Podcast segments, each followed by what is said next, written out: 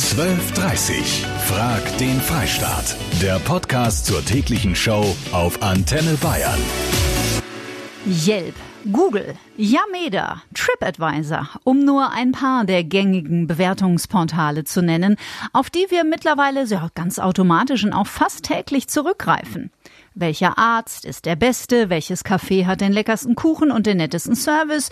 Und ist das Vier-Sterne-Hotel an der Algarve wirklich so toll wie vom Reiseveranstalter versprochen? Bewertungsportale können sehr hilfreich sein und in einigen Fällen auch sehr geschäftsschädigend. Niemand überwacht sie. Sie dienen als Plattform für persönliche Rachefeldzüge und viele Bewertungen sind gekauft. Wie schützt man sich davor? Woran erkennt man echte Erfahrungsberichte? Und was sind vor allem eure Erfahrungen? Darüber reden wir. Und ich muss sagen, ich hätte sehr gerne mit euch an dieser Stelle über die neueste App Lernsieg diskutiert. Aber seit gestern Abend ist das Lehrerbewertungsportal, das schon im Vorfeld für ordentlich Wirbel gesorgt hat, muss man dazu sagen, nach nur 72 Stunden wieder offline. Der Erfinder Benjamin Hadrigan, übrigens erst 18 Jahre jung, wurde scheinbar von so einer Flut an Hassmails überrollt, dass die App erstmal bis auf weiteres stillgelegt ist. Sebastian Schmidt, Lehrer aus Pfuhl bei Neu-Ulm, wurde gestern in Berlin mit dem Lehrerpreis ausgezeichnet. Er hat einen eigenen YouTube-Kanal, auf dem er Mathematik erklärt, ist ein super sympathischer Typ, der Bewertungsportalen in seiner Branche auch mit gemischten Gefühlen gegenübersteht. Also ich sehe es sehr kritisch, sehr kritisch, weil äh, wenn ich mir allein die YouTube-Kommentare äh, unter meinen Videos anschaue, das schaut sehr, sehr häufig nicht sehr reflektiert aus. Und ähm, ich finde, dass man im Unterricht schaffen soll, auf Augenhöhe miteinander zu kommunizieren und dann kommt das Feedback automatisch und dann kommt auch ein kritisches Feedback, wenn man das als Lehrer zulässt. Und ich glaube nicht, dass wir die Plattformen von außerhalb brauchen, wo wir uns dann bewerten lassen müssen. Auch die Anonymität hält er für schwierig. Feedback sollte von Angesicht zu Angesicht passieren und es passiert so facettenreich im Unterricht, dass man eher das ausbauen sollte, als dass man externe Plattformen äh, bedient, die dann die Anonymität vielleicht auch noch zu Äußerungen hinleiten lassen, die man halt äh, von Angesicht zu Angesicht nicht bekommen hätte. Wie ist denn eure Erfahrung mit Online-Bewertungsportalen? Habt ihr vielleicht schon mal irgendwas gekauft online, weil ihr den guten Bewertungen vertraut habt, um dann festzustellen, das ist wirklich der letzte Müll? Oder habt ihr euch auf Hotelbewertungen verlassen, die dann ganz anders waren als die Realität? Ja, hallo, das ist die Dorothea. Mein Mann und ich nutzen das ständig, also praktisch täglich und zwar für alle Lebenslagen, ob das Urlaubsplanung ist, ob das irgendwelche Anschaffungen sind, ob es Geschenke sind, elektronische Geräte, egal und finden es sehr, sehr, sehr wichtig. Wir geben ab und zu auch selber Bewertungen ab, aber bemühen uns halt da, die Sachen nicht komplett zu verreißen. Ne?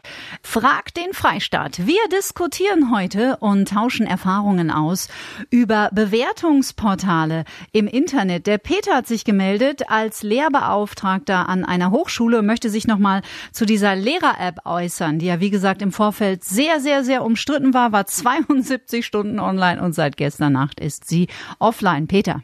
Sie ist leider nicht zielführend, da die Kinder, schräg Studenten, oft gar nicht in der Lage sind, die Lehrertätigkeit zu bewerten. Anders als ist es in der Vorschule. In der Vorschule sind die Kinder müssen geführt werden, nicht mhm. fachlich geleitet werden. Das mhm. heißt, da sollte es da Sympathie geben und da ist es viel wichtiger. So der menschliche Aspekt, das kann ich gut verstehen. Danke dir, Peter. Frank aus Bobingen, wie stehst du zu Bewertungsportalen? Also ich sag mal, sie sind zum einen hilfreich, aber man muss auch diese Bewertungen genauer lesen und es müssen mehrere Bewertungen sein. Und wenn da nur so Fünferwertungen sind, ohne große Kommentare oder auch ein Stern oder null Sterne, dann bringen die eigentlich gar nichts. Mhm. Und die wähle ich dann nicht aus. Danke dir, Frank. Gruß nach Bobingen. Übrigens, worauf ihr achten solltet und woran ihr auch erkennt, ob solche Bewertungen überhaupt echt sind, das erfahrt ihr bei mir in der nächsten Stunde hier auf Antenne Bayern. Ich benutze Bewertungsportale, ja, vor allem wenn es um Urlaub geht. Nee, praktisch gar nicht. Ich bin, glaube ich, eher so darauf aus, Hauptsache Risiko witziger, als wenn ich jetzt irgendwas durchlese. So. Ich tue nicht bewerten, aber ich lege doch Wert auf die Bewertungen. Also positive Bewertungen nehme ich eigentlich eher weniger wahr, sondern ich schaue halt, was die Leute schlecht fanden an dem Produkt. Frag den Freistaat heute rund um Bewertungsportale. Sind die hilfreich für uns im Alltag oder sind die eine Art öffentlicher Pranger, wo jeder anonym mal so richtig rauslassen kann, was ihm ordentlich stinkt? Die Angelika hat eine Tankstelle in Dietmannsried und du, Angelika, bist nicht so gut zu sprechen auf Bewertungsportale. Nee, überhaupt nicht. Warum nicht? Weil ich finde, die sind, also für mich, für mein Geschäft, ich habe eine Tankstelle, die sind total geschäftsschädigend. Bei mir schreiben die Leute zum Beispiel rein, die Chefin ist unmöglich, da Was? kann man überhaupt nicht hingehen, das Personal ist total unqualifiziert.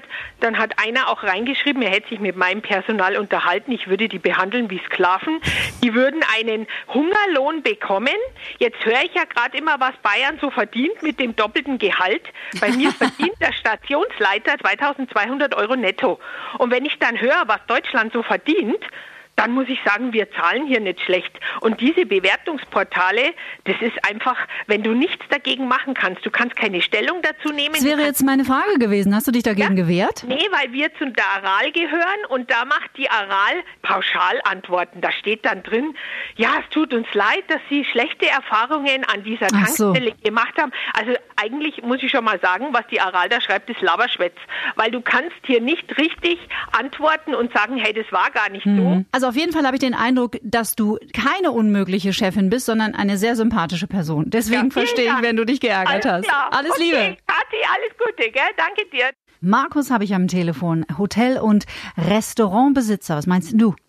Es ist im Grunde genommen Fluch und Segen zugleich. Also grundsätzlich verkaufen wir äh, speziell Hotelzimmer über diese Portale sehr gut und sehr stark. An, ja, an anderer Stelle ist es eben so, natürlich äh, wirst du dadurch äh, gläsern und transparent und ähm, äh, diverse Gäste, ob sie denn die Kompetenz dazu oder dafür haben oder nicht, sind dann in der Lage, dich zu bewerten. Und äh, das ist halt heute eine Marktsituation. Also es ist ein Stück weit Fluch und Segen zugleich. Mhm, wo die Probleme liegen, das hören wir jetzt.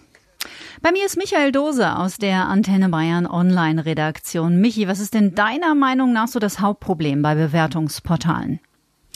Ja, sicher eines der größten Probleme sind anonyme Bewertungen, die ja nicht selten richtig mies und auch beleidigend ausfallen. Klar kann es sein, dass jemand nicht mit seinem Namen auf einem Portal im Internet auftauchen möchte, aber gerade wenn es ums Beurteilen geht, muss klar sein, wer da seine Meinung äußert.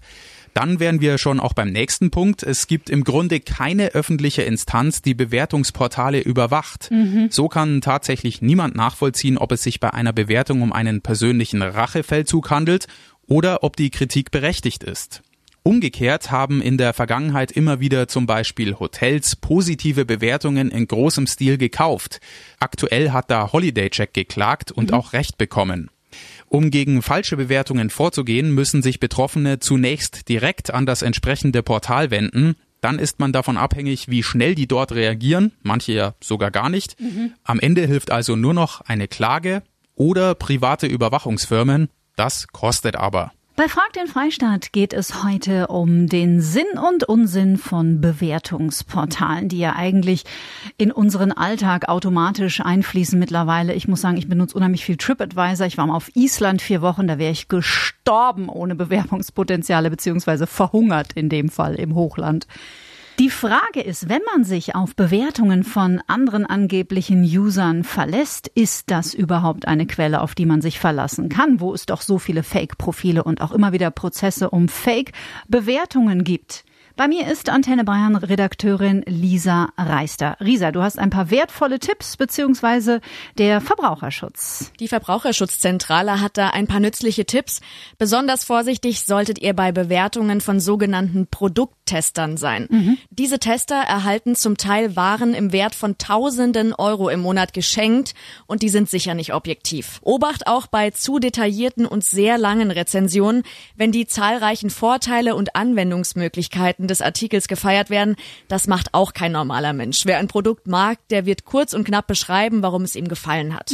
Ein guter Hinweis sind die Worte verifizierter Kauf neben der Rezension. Das heißt nämlich, der Bewerter hat das Produkt also auch tatsächlich gekauft. Besonders beliebt sind Reiseportale und genau dort gibt es viele Fake-Bewertungen. Experten raten, auf eine zu blumige Sprache achten, die erinnert an Romane und das ist wahrscheinlich auch fake. Mindestens zwölf Bewertungen pro Hotel sollten es zudem mindestens sein. Und eine schlechte Bewertung kann auch bedeuten, dass der Kunde einfach keinen Preisnachlass bekommen hat und deshalb stinkig ist. Sind Online-Bewertungsportale eine Hilfe für unseren Alltag zur Orientierung oder werden dort Menschen öffentlich und anonym an den Pranger gestellt?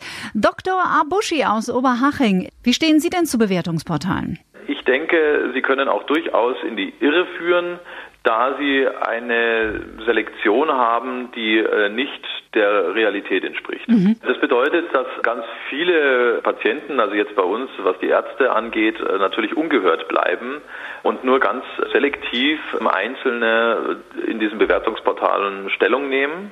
Und da haben wir natürlich auch das Phänomen, dass gerade Patienten, die einmal unzufrieden sind, sich eher dazu neigen, einen Kommentar zu schreiben, als die vielen, sage ich mal, 100 Patienten, die äußerst zufrieden sind. Also das Portal für Ärzte ist vermutlich Yameda. Elke Ruppert von Yameda, wie gehen Sie denn um mit Bewertungen? Wie werden die überprüft? Werden die überprüft? Ganz wichtig ist, jede Bewertung, die auf Yameda eingeht, wird von einem Algorithmus anhand einer Vielzahl von Kriterien überprüft damit versuchen wir eben Muster zu erkennen. Wir ähm, verfolgen E-Mail-Adressen, also ganz viele Merkmale, die uns Aufschluss darüber geben, ist diese Bewertung ähm, seriös oder nicht. Und das passiert auch nicht nur bei Abgabe der Bewertung, sondern ähm, wir überprüfen die regelmäßig alle Bewertungen, die auf Yameda veröffentlicht sind. Ach, nennt mich altmodisch, aber ein Algorithmus ist halt doch kein richtiger Mensch. Elke Ruppert von Yameda. Das Ergebnis unseres Echtzeitvotings gleich. Ich habe selber einen kleinen Laden, so Lottoladen, Schreibwaren fahren und mich kann man bei Google auch bewerten. Und ich kriege, wenn überhaupt, eigentlich nur eine negative Bewertung. Die, die zufrieden sind, die machen sowieso keine Bewertung. Und die, wo man vielleicht auch mal einen schlechten Tag hatte oder die einen schlechten Tag hatten, die Kunden, da kriegt man gleich eine negative Bewertung schön ist was anderes. Also mich würde es auch mal freuen, wenn die Leute, die auch wirklich zufrieden sind und bei mir aus dem Laden mit dem Lächeln rausgehen, was nicht gerade wenig sind, wenn die vielleicht auch mal was Positives schreiben. Das war Frag den Freistaat. Heute sind Bewertungsportale Yameda, Google und Co. hilfreich oder ein öffentlicher Pranger? 57,9 Prozent von euch sind der Meinung absolut hilfreich. Und wenn ihr bewertet, kleine Anmerkung meinerseits, bewertet fair.